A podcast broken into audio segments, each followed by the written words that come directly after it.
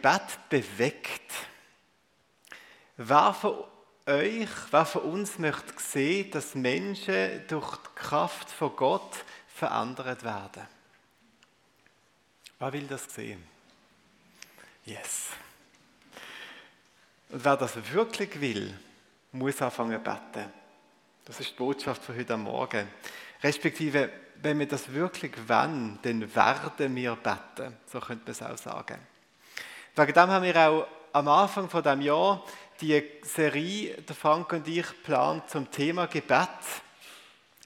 Ohne den Anfangspunkt, ohne den Ausgangspunkt vom Gebet ist alles, was wir in diesem Jahr vorhaben, auch an, am Versuch, Menschen Jesus näher zu bringen, ist äh, bloße Theorie, ist leere Luft und nicht viel mehr als das. Und die Serie jetzt am Anfang vom Jahr, die fordert mich in dem Sinn schon aus, weil wenn ich konsequent bin, bedeutet das, dass wenn wir jetzt nicht anfangen, uns mit unserem Herzen und mit unserem Gebet einzustellen auf das, was in diesem Jahr soll passieren, stehen wir ein Stück weit in Gefahr, den Zug zu verpassen.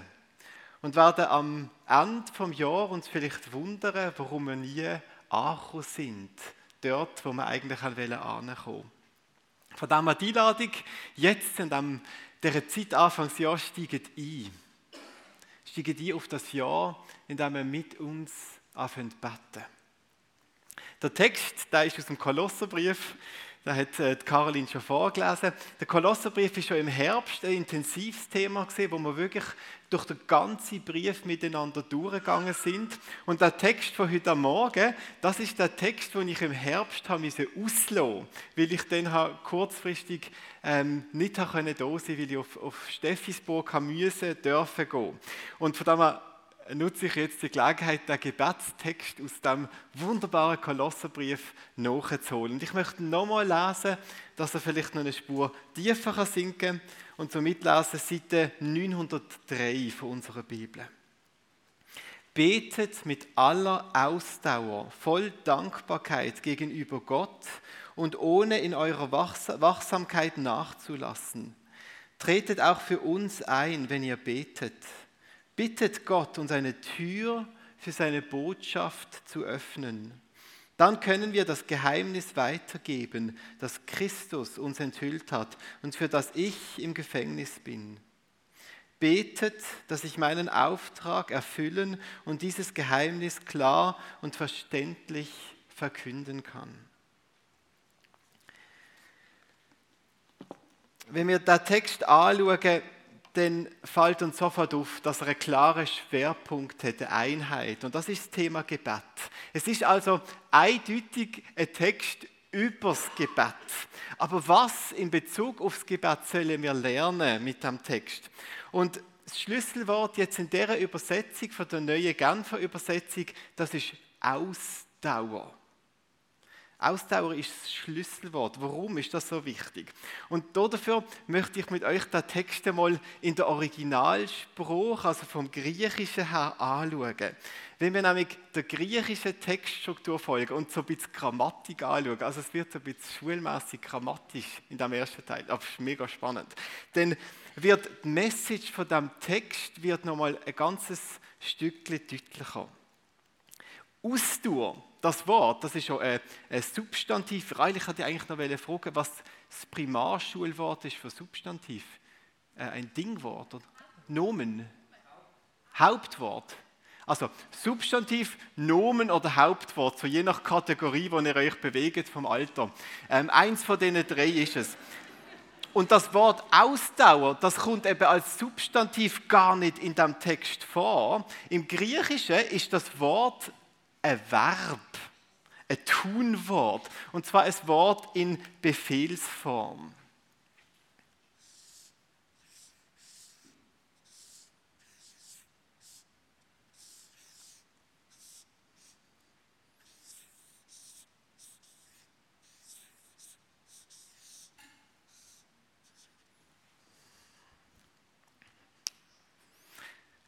Bleibt dran. Das ist in dem ganzen Abschnitt, wo wir vorhin vorgelesen haben, der einzige Befehl, der vorkommt, die einzige Ausführung, die einzige Aufforderung überhaupt. In der deutschen Übersetzung, wenn ihr den Text anschaut, gibt es nämlich vier verschiedene Imperativ, also Befehl. Und das heißt, der deutsche Text, der hat so eine Art Maschinengewehr-Charakter, oder? Der ist voll von Befehl. Machet, tünt, machet, bettet, bittet, bettlet, oder? Bam, bam, bam, bam, bam, bam, oder? So, so wirkt der Text auf uns, oder? Aber der, wo der Text im Original, im Griechischen gehört hat, der hat eine ganz andere Botschaft empfangen. Der hat nämlich eine einzige dringliche und wichtige Aufforderung gehört, ein Auftrag, nämlich bleibt dran im Gebet. Der Rest von dem ganzen Abschnitt bezieht sich auf die eine Aufforderung.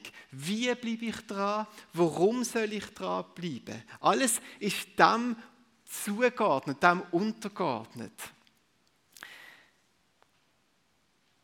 Die Einheit, die spürt man auch, die Ausdauer, also die kommt im Deutschen auch über, aber wenn man das so im Griechischen anschaut, wird einfach nochmal eine ganze Spur deutlicher. Wegen dem heute mal der Bezug. Wie soll man dranbleiben? Der Paulus, der den Brief geschrieben hat, beantwortet das mit zwei Verben in Partizipform.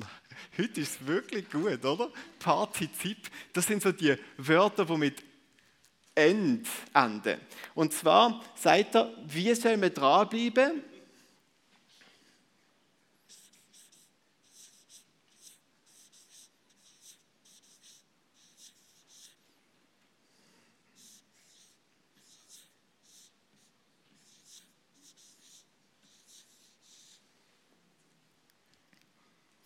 wachend mit Danksagung und betend für uns sagt der Paulus.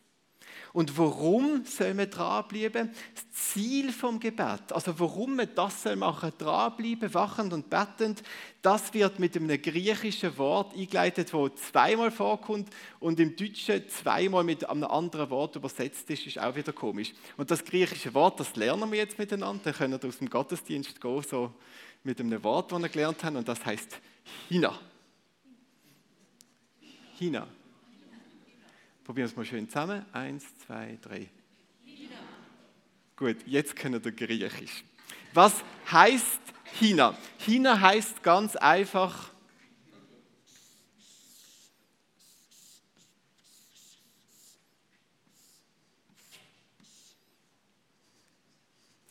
damit.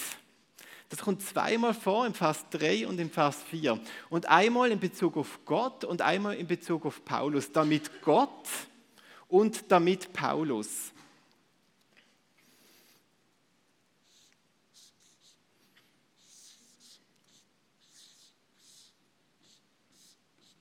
Und damit Paulus.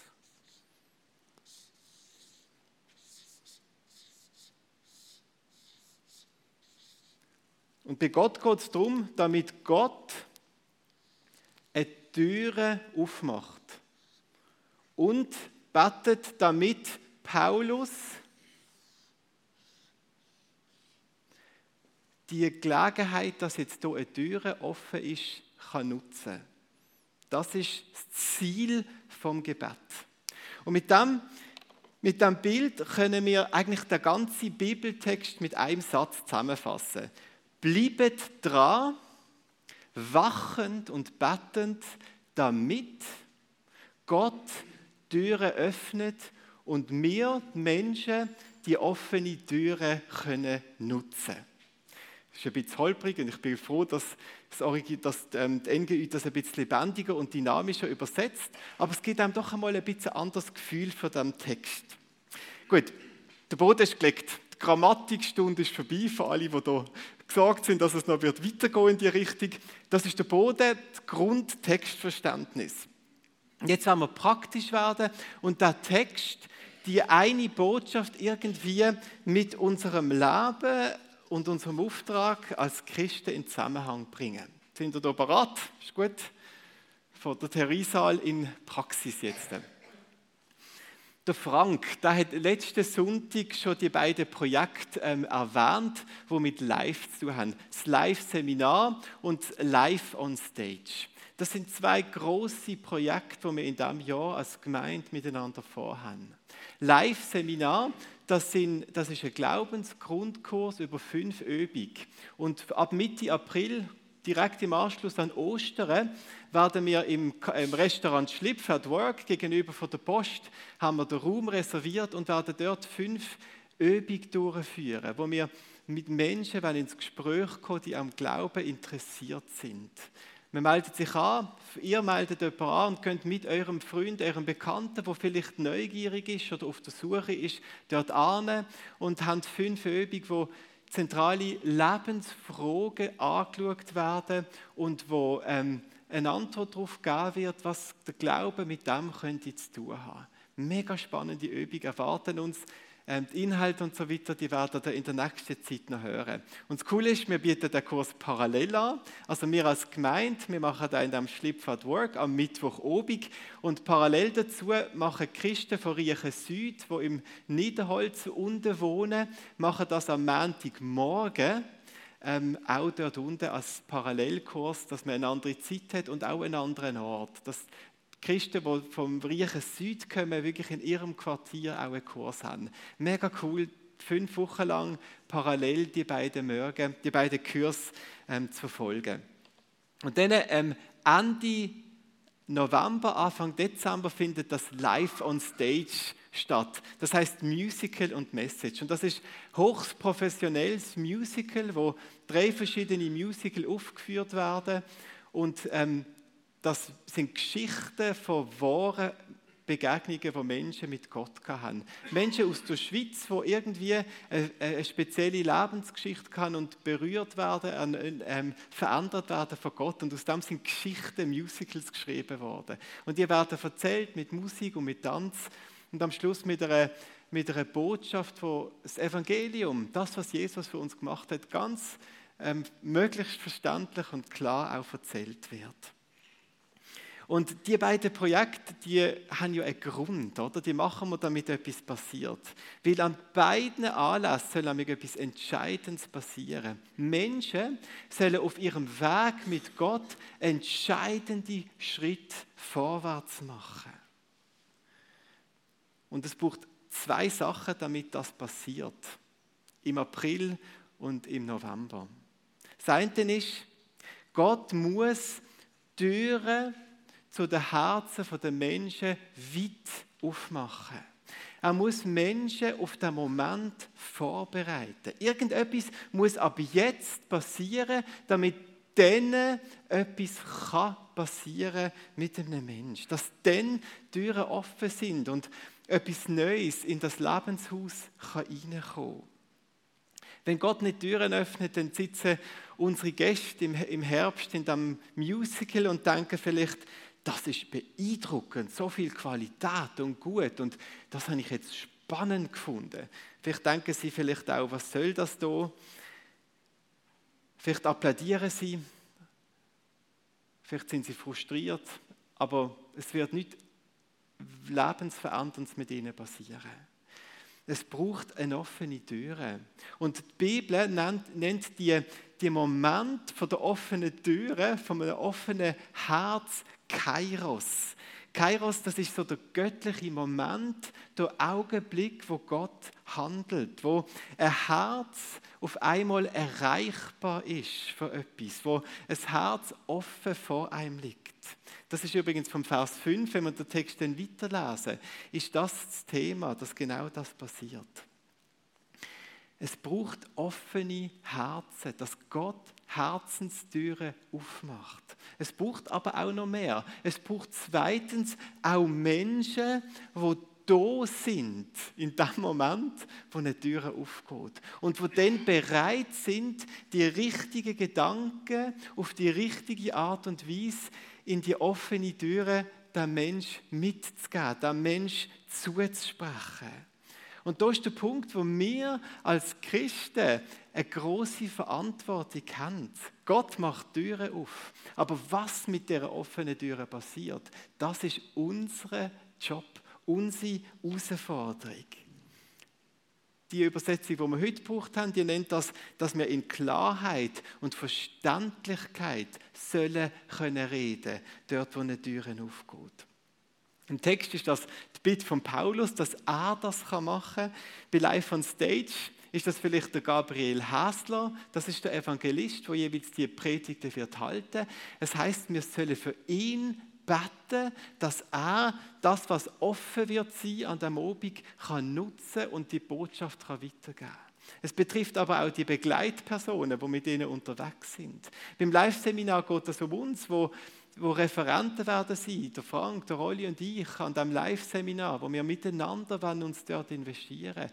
Betet bitte für mich, für den Frank, für den Rolli, dass wir das auf die richtige Art und Weise machen, wenn wir in diesem Restaurant sitzen, mit diesen Gästen und das Gespräch suchen.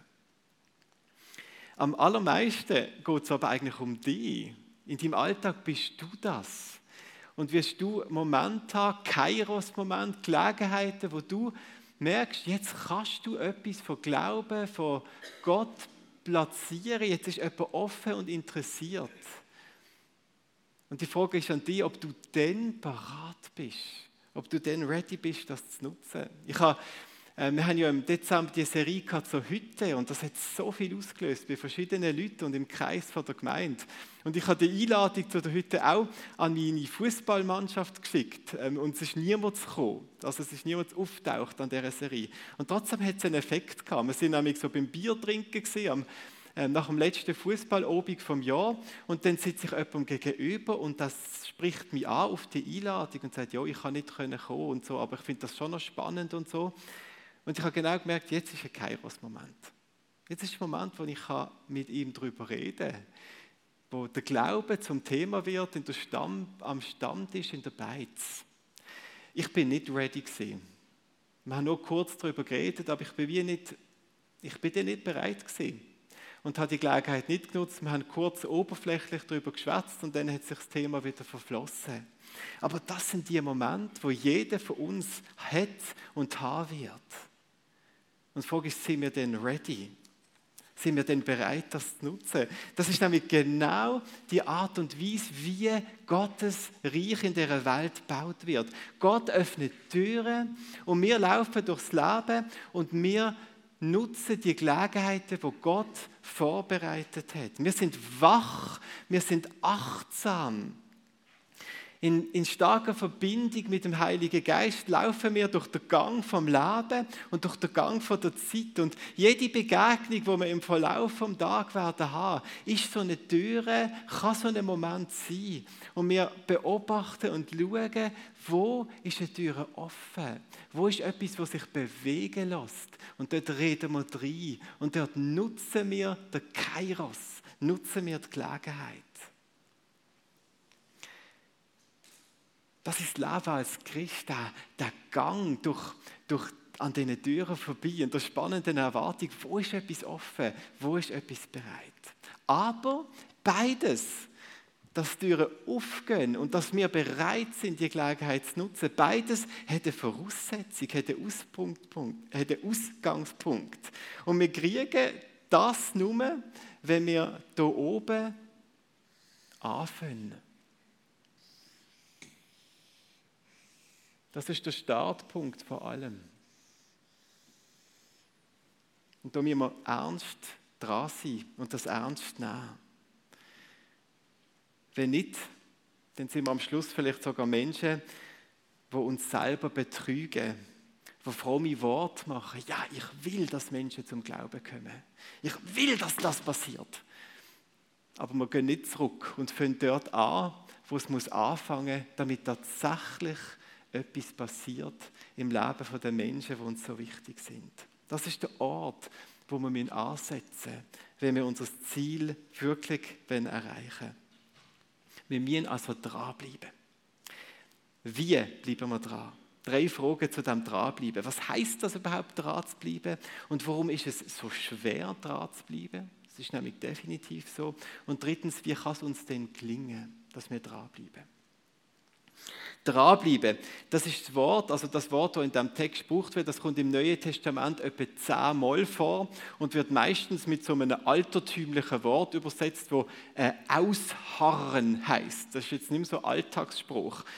Ähm, es wird aber auch gebraucht, wenn sich jemand an jemanden dran haltet. Also wenn jemand physische Nähe zu mir bewahrt. Ein Stalker würde man als jemand nennen, der das macht, oder? Der einem nicht loslässt, sondern immer beständig und fortwährend an einem dranbleibt. Aber die spannendste Erklärung für das, was dranbleiben bedeutet, finde ich, steht in Markus 3, Vers 9. Und dort in einem völlig anderen Zusammenhang wird es gebraucht. Aber für mich ist das so in der Vorbereitung zu einem, ein Stück wie zu einem prophetischen Bild geworden. Dort heißt es, die Menge war so groß, dass sie ihn, also da geht es um Jesus, ihn fast erdrückte. Deshalb befahl er seinen Jüngern, ihm ein Boot bereit zu halten. Ein Boot bereit zu halten. Das ist das gleiche Wort. Ähm, dranbleiben, ausharren, bereithalten. Und da sehen wir, wenn wir das Bild anschauen, dass es hier um eine, um eine Haltung von der Bereitschaft geht. Ich stelle mir vor, Jesus ist so von diesen Menschen umringt, steht am Ufer und nebendran sind die Jünger und sie sollen das Boot bereithalten, dass er jederzeit ohne Verzögerung einsteigen kann. Und sie stehen dort am Rand, sie heben das Boot fest, es wird von der, von der Welle geschaukelt und es braucht einiges an Energie und Kraft, dass das Boot nicht weggeschwemmt wird oder, oder ans, ans Ufer äh, auf der Kies getatscht wird. Und sie haben beständig den Blickkontakt zu Jesus. Wenn braucht das? Und auf ein Zeichen von ihm können sie es nehmen und können handeln. Bereit sein, eine Haltung von der Bereitschaft haben. Und ich finde, das ist so ein gutes prophetisches Bild auf unsere Beziehung zu unseren Freunden. Das Boot, das sind unsere Menschen oder wie wir das in der Aktion nennen, jetzt in diesem Jahr unsere VIPs, unsere Very Important Persons. Bereithalten bedeutet, wir haben unsere Freunde, unsere Bekannten, die Menschen, wo wir merken, die hat Gott uns durch eine Beziehung anvertraut. Die Menschen haben wir griffbereit im Gebet. Sie sind uns beständig noch in unserem Herzen, in unserem Gedanken.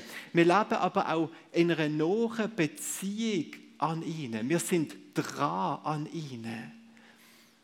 Wir spüren durch, durch die Nähe zu ihnen, wie die Wellen und Bewegung vom Leben, Turbulenzen, wo das Leben durcheinander bringen. Wir spüren die Bewegungen mit.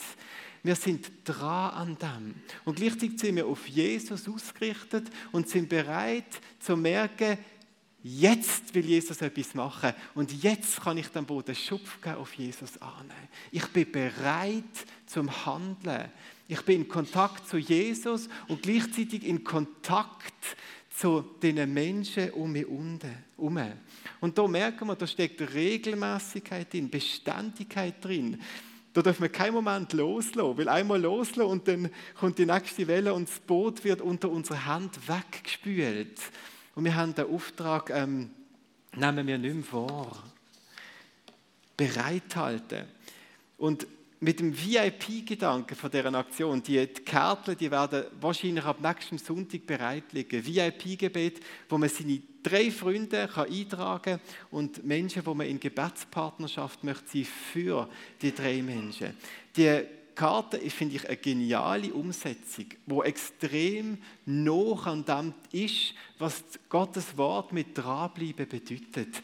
Da haben wir unsere Freunde wirklich sprichwörtlich griffbereit. Sie sind immer dort, wo wir haben. Ich glaube, der Vorschlag ist, dass man es in der Bibel drin hat, das Buchzeichen. Ich finde es fast besser, wenn man es in der Handyhülle hat. Wahrscheinlich hat man die häufiger zur Hand, wenn wir ehrlich mit uns sind. Aber es ist dort, wo wir leben und dort, wo wir dran sind. Und wir haben sie griffbereit und wir haben sie vor Augen. Und wir sind ready, sie vor Gott zu bringen mit unserem Gebet. Also die Karte ist nur ein Symbol von einer Haltung. Und auch darf in dieser ganzen Aktion nicht anders werden als ein Symbol. Wir dürfen nicht sagen, jetzt haben wir es ausgefüllt und jetzt ist es gut, jetzt können wir es wieder vergessen. Wenn wir einen Wecker brauchen, um uns daran zu erinnern, dass wir es für unsere Freunde beten dann haben wir es definitiv nicht gecheckt. Weil dann sind unsere Griffe, unsere Hände nicht an diesen Menschen dran. Nächste Woche werden wir das noch genauer vorstellen, wie das funktioniert. Und Lasst euch darauf ein, auf das Experiment. Zweitens, warum ist Dranbleiben so schwer? Warum ist das so schwer?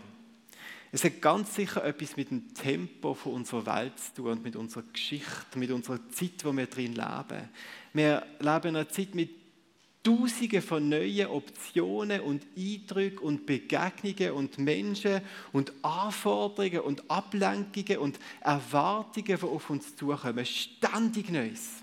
Und umso schwerer ist es, an etwas dran zu bleiben weil wir immer uns einstellen auf neue Sachen und neue Umstände.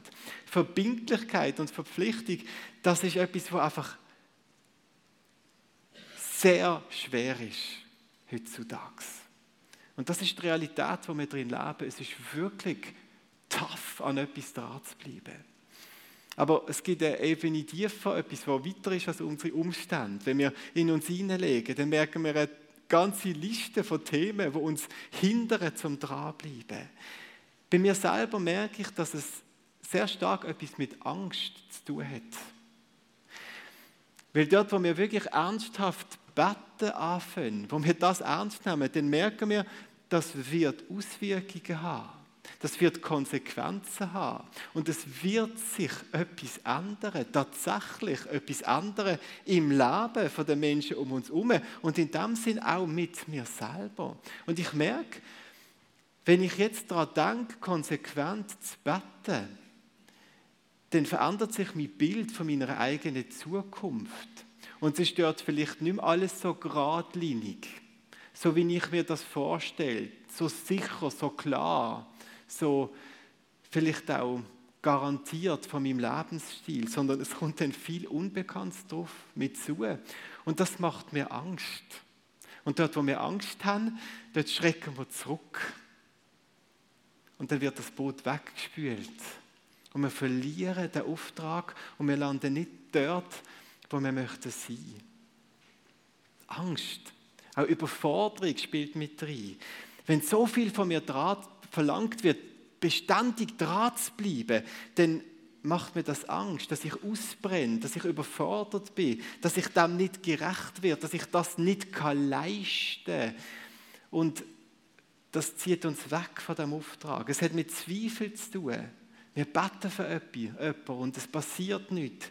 Und wir können uns sofort davon fragen, bringt es das wirklich? Besteht wirklich Hoffnung für den Mensch?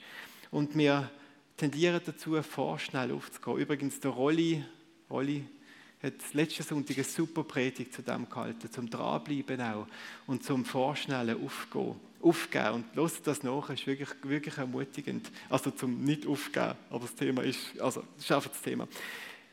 Aufgeben. Es hat mit dem Zweifel zu tun. Es hat auch wahrscheinlich ganz, ganz tief unten mit unserem Egoismus zu tun. Mit unserer fehlende Liebe, vielleicht auch mit unserer Gleichgültigkeit. Dass vielleicht, wenn es darum geht, dran zu bleiben im Gebet, dass wir vielleicht Tendenz haben, letztlich uns selber im Vordergrund zu sehen. Die Jünger, denen ist vielleicht auch so gegangen, oder? Im kalten Wasser, müde von einem Tag Arbeit und sie stehen da und müssen das einfach festheben in der Hoffnung, dass irgendwann mal Jesus wird ein Zeichen geben, so jetzt ist es dran. Und es ist so schnell gegangen, dass sie gedacht hätten, also ich brauche das nicht. Wenn es um mich geht, dann lasse ich das fahren. Es geht nicht um uns, aber dort, wo sich die Frage in den Vordergrund stellt, dass wir uns selber letztlich wichtiger sind, wie die Menschen, die in der Welt ohne Jesus unterwegs sind, dann wird uns das zum Aufgeben und zum Aufhören dran zu bleiben bringen. Und das ist, das ist ein dickes Paket von Empfindungen, wo ganz tief in unsere Seele hineinlängen. Und all die Gefühle, die hindern uns daran, dran zu bleiben. Aber es ist eindeutig, wir dürfen nicht auf die Gefühle losen. Wir dürfen nicht von denen bestimmt sein. Gottes Wort sagt uns, bleibt dran. Und dort, wo wir dem Wort nicht folgen, sündigen wir. Wir stellen uns Gott entgegen. Und wir dürfen auf die Gefühle nicht losen. Und wir dürfen es auch nicht beschönigen. Wir dürfen es nicht mit unserer Schwäche abtun oder mit irgendetwas anderem. Es muss uns auch bewusst sein, wir sollen dranbleiben. Es gibt kein Wort um das Wort drumherum.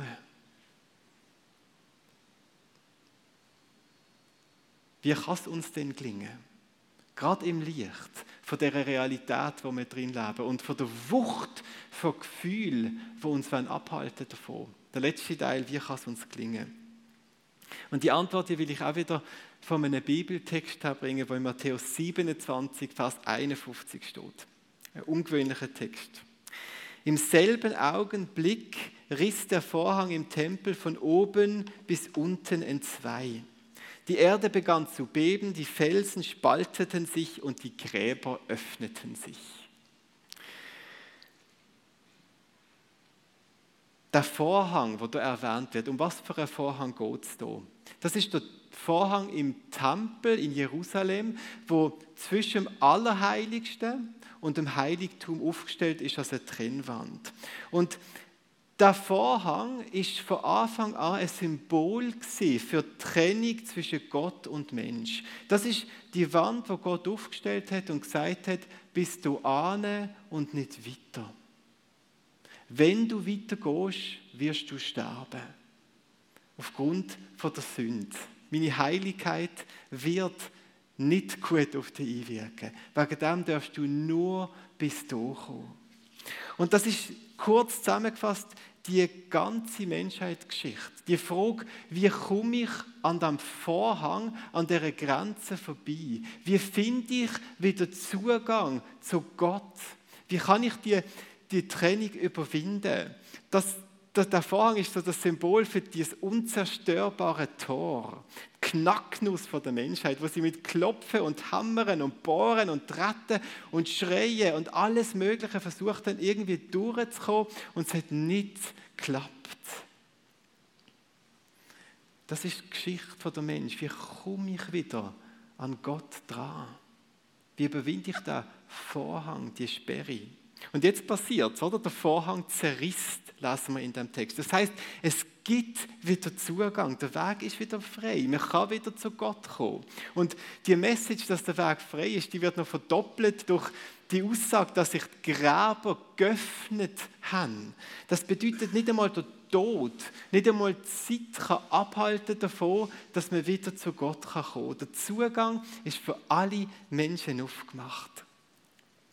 Und genau das wünschen wir uns doch, oder? Mit dieser Frage haben wir angefangen. Wir wollen, dass sich Menschen, dass Menschen die Erlösung finden, die es in Jesus gibt. Das wollen wir. Offene Türen erleben. Wir führen ein Live-Seminar durch wegen dem. Wir machen beim Live on Stage mit wegen dem. Wie wir das sehen wollen, oder? Das ist doch unsere, unsere Vision, unsere Sehnsucht, dass das passiert. Und jetzt passiert es, der Vorhang zerriss, oder? Jetzt, wie ist das passiert? Jesus ist dranbleiben. Die ganze Mission von Jesus, der ganze sein Motor in der Weltgeschichte ist in dem einen Gebet zusammengefasst. Vater, öffne du die Türe, zerriss du den Vorhang, mach du den Weg zum Vater wieder frei. Das ist sein in diesem Gebet ist alles zusammengefasst, was Jesus erreichen Seit dem Augenblick, wo Adam und Eva aus dem Paradies rausgekickt worden sind und die Trennung entstanden ist, damals noch symbolisiert durch den Engel mit dem brennenden Schwert, aber das ist auch ein Ausdruck von dem Vorhang. Seit dem Moment betet Jesus, Vater, lass die Menschen zurück. Öffne ihnen die Türen. Und weil dann nichts passiert, noch nichts passiert, nimmt Jesus, das ist die Geschichte von der Bibel, seine Füße in die Hand und geht den Menschen nach. Wird Mensch unter Menschen, immer mit dem Gebet auf der Lippe. Vater, öffne die Türe. Und dann ist er in der Welt, Jesus, zuerst in Bethlehem, dann in Nazareth, und wenn immer noch nichts passiert, betet Jesus weiter. Mit jedem Hammerschlag als Zimmermann, 30 Jahre lang. Öffne die Tür. Öffne die Tür. Ich glaube, da sind einige Nägel krumm eingeschlagen gesehen, weil er sie mit viel Energie eingeschlagen hat. Öffne die Tür zum Vater. Und jedes Jahr, 30 Jahre lang, geht Jesus nach Jerusalem und jedes Jahr zum Tempel und jedes Jahr das Gleiche. Der Vorhang zwischen Gott und Menschen ist wie eine Wand aus Granit. Und jedes Jahr das Gleiche, nachdem Jesus dort war. Vater, öffne du die Türen. Und dann kommen die Jahre 30 bis 33. Jesus fängt an zu dienen. Er beruft lausige, normale Menschen als Jünger. Er zieht mit denen durchs Land. Er wird ausgelacht und angefeindet, wird missverstanden. Er wird als Ketzer abgestempelt. Es sind anstrengende Jahre. Immer wieder muss er während dieser Zeit in die Stille gehen. Und in dieser Stille atmet er die Gegenwart von seinem Vater ein und atmet wieder aus das eine Gebet. Vater, öffne die Türe. Öffne die Türe. Und dann bekommt sogar Jesus selber mit Angst zu tun. Im Garten Gethsemane ist auf den Knien und schwitzt Blut vor Angst. Und trotzdem bleibt er auch dort bei dem Gebet dran. Nicht wie ich will, wie du willst. Will. Vater, öffne du die Türe. Und am Ende ist er am Kreuz und dort kann Jesus nichts mehr machen. Wirklich. Kann er nichts mehr machen. Festgenagen, festgebunden am Kreuz. Er macht dort das Letzte, was er noch machen kann. Was ist das? Er bleibt dran. Und das man mit jedem Hammerschlag, wo die Nägel tiefer in seine Hand treibt, betet er. Vater, öffne die Türe. Stell du die Verbindung zum Vater wieder her. Und dann, und dann stirbt Jesus. Und er weiß das Gebet mit seinem letzten Atemzug erhört. Weil an dieser Stelle gehört der Text, den ich gelesen habe. Jesus aber schrie noch einmal laut auf. Dann starb er. Im selben Augenblick riss der Vorhang im Tempel von oben bis unten entzwei. So als ob sie das letzte Ausatmen die Kraft ist, wo der Vorhang zerrisst. Und jetzt ist der Weg wieder frei. Seitdem ist der Weg frei für dich, dass du zu Gott kannst kommen. Und er ist jetzt auch offen, dass du kannst dranbleiben. Du kannst das. Und zwar aus der Liebe heraus, wo Jesus uns da gezeigt hat. Weil die Liebe, wo Jesus mit seinem Dranbleiben gezeigt hat, durch den Heiligen Geist in unser Leben kommt und uns mitrisst und zu unserer Kraft und zu unserem Motor in uns drinnen wird. Weil Jesus mit seinem Durchhalten die unser Aufgabe besiegt hat, kann ich jetzt dranbleiben. Wir dürfen nicht sagen, Jesus bleibt für uns dran. Aber weil Jesus den Weg frei gemacht hat, gibt er dort Gnade, wo wir dranbleiben. Wir sind gefragt, zum dran zu bleiben. Und wir können dranbleiben in der Verheißung, dass unser Dranbleiben wird mit Gnade bestückt sein. Mit Freiheit bestückt wird sein. Und der Motor von der Liebe uns wird helfen, das auch tatsächlich zu machen. Und so möchte ich euch aus dem Gottesdienst und eigentlich in das ganze Jahr entlassen.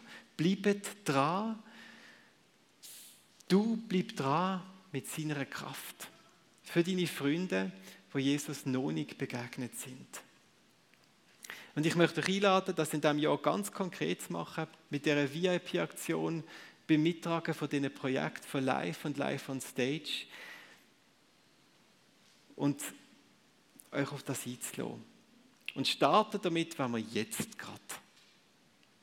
Wir beten miteinander. Ich möchte euch bitten, dass euch eine kleine Gruppe oder für die, die auch lieber möchten, allein ähm, betet miteinander. Betet für die Menschen, die beauftragt sind, die offene Türen zu nutzen. Betet, dass Gott Türen aufmacht. Betet für die Menschen, die euch einfallen, die endlich sollten doch, oder wo ihr euch wünscht, dass sie Jesus kennenlernen können. Und wir werden die Gebetszeit abschließen dann mit, mit der direkten Fortsetzung in eine Anbetungszeit, wo wir von Gott möchten kommen.